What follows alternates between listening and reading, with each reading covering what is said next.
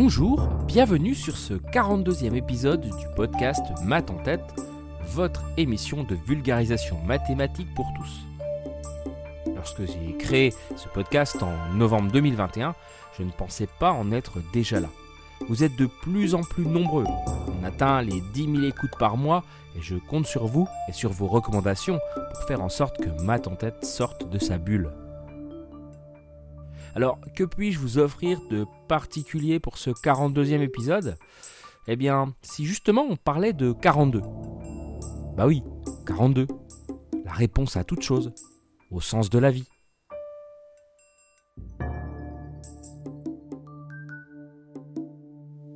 Alors 42, c'est entre autres le nombre de fois qu'il faut plier une feuille de papier de 0,1 mm pour obtenir la distance approximative Terre-Lune allez écouter le sixième podcast de Math en tête. 42, c'est un nombre égal à la somme des trois premières puissances de 2 d'exposants impairs. 42, c'est 2 puissance 1 plus 2 puissance 3 plus 2 puissance 5. C'est singulier. 42, c'est aussi le nombre de péchés que le nouveau mort doit déclarer ne pas avoir commis en Égypte antique durant le jugement de l'âme, devant autant de juges d'ailleurs. C'est aussi le numéro de Messier de la nébuleuse d'Orion, M42. 42, c'est un nombre sphénique, c'est-à-dire un entier strictement positif qui est le produit de trois facteurs premiers distincts. Et oui, 42, c'est 2 fois 3 fois 7. 42, c'est aussi le nombre d'heures où Juliette aura l'apparence d'une morte en prenant la fiole de poison donnée par frère Laurent dans Roméo et Juliette, acte 4, scène 1. 42, c'est le numéro du département de la Loire. Ou encore le score maximal, réalisable en individuel aux Olympiades internationales de mathématiques. Ok, mais 42, c'est avant tout la réponse ultime.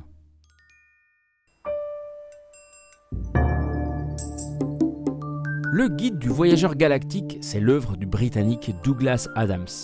H2G2 pour les intimes, parce que le titre original c'est The Hitchhiker's Guide to the Galaxy une défrisante et délirante histoire de science-fiction humoristique maintenant culte. Son nom provient de l'objet symbolique de la série, un livre électronique intitulé Le Guide du voyageur galactique.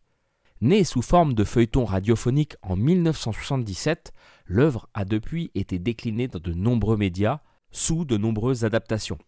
Romans, 5 entre 1978 et 1982, pièces de théâtre, séries télé, jeux vidéo, BD et film au cinéma en 2005. Dans cette histoire, Pensée profonde est le nom de l'ordinateur créé par les chercheurs d'un peuple hyper intelligent et pandimensionnel. L'ordinateur est là pour calculer la réponse à la grande question sur la vie, l'univers et le reste.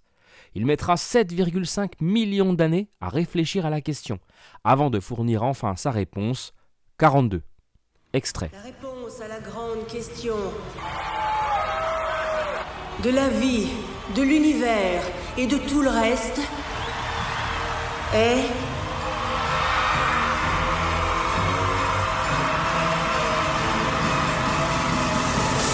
Quarante-deux. Ah oui?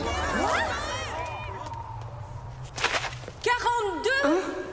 Oui, oui, après mûre réflexion, c'est bien ça. 42. 42. Donc voilà, il reste alors à déterminer quelle était précisément la question. À la fin du deuxième opus, le dernier restaurant avant la fin du monde, Arthur Dent essaie de découvrir la question en l'extrayant de son subconscient. Arthur Dent, c'est le dernier humain à avoir quitté la Terre avant sa destruction. Alors, Arthur pioche au hasard des lettres de Scrabble, bah normal, et il tire la phrase Quel est le produit de 6 par 9 Encore des maths. 6 fois 9, 42 entend-on. Encore 42 Pourquoi pas 54 alors? On notera quand même que 54, c'est 42 en base 13, mais bon, ça ne nous aide pas beaucoup. Plusieurs interprétations ont vu le jour. L'une d'entre elles serait qu'Arthur ait effectivement découvert la question ultime et que celle-ci ne correspond pas à la réponse simplement parce que l'univers est absurde et irrationnel. Et ouais. Plus tard également, Arthur interroge Prak qui, grâce à une importante overdose de sérum de vérité, particulièrement efficace, a acquis la connaissance de la vérité. Ce dernier confirme que 42 est effectivement la réponse ultime à la grande question sur la vie, l'univers et le reste, mais révèle qu'il est impossible que la question et la réponse ultime soient à la fois connues pour le même univers. Là, on peut penser au théorème d'incomplétude de Gödel ou au principe d'incertitude d'Eisenberg.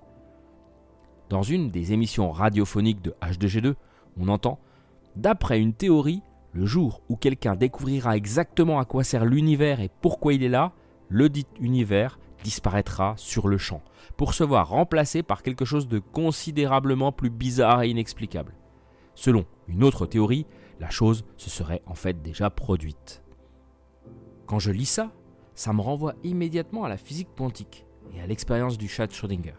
Vous savez, l'expérience de pensée qui met en évidence le principe selon lequel l'observation physique de l'expérience amène à sa destruction finalement. Bon voilà, le guide du voyageur galactique s'est truffé de références scientifiques.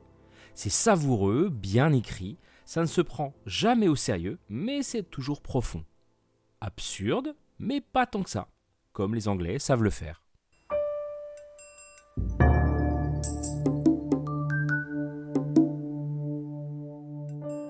L'ouvrage est culte dans les pays anglo-saxons en particulier. Et du coup, le nombre 42 est repris dans de nombreuses fictions ou créations de la pop culture, comme référence ou clin d'œil. Des séries comme Lost, Doctor Who, Supernatural, X-Files, Doctor House, Mentalist, Stargate Atlantis. Dans des films aussi comme Donnie Darko, Cloud Atlas, Iron Man 3. En passant par les jeux vidéo où les easter eggs sont innombrables. 42, c'est l'équivalent numérique du cri de Willem et on sort parfois du cadre. Hein. En France, l'école 42 est une école informatique créée par Xavier Niel, en référence à Douglas Adams. Ou encore une série d'Arte, 42, la réponse à presque tout. 42, c'est tout l'inverse de la numérologie. C'est la rencontre des mathématiques et de l'humour absurde anglais. Bien évidemment, Douglas Adams fut souvent assailli par cette question. Pourquoi 42 Beaucoup de théories farfelues auquel il finit par mettre fin en annonçant La réponse à ceci est très simple, c'était une plaisanterie.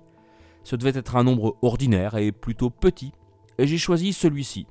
Les représentations binaires, la base 13, les moines tibétains ne sont que des balivernes.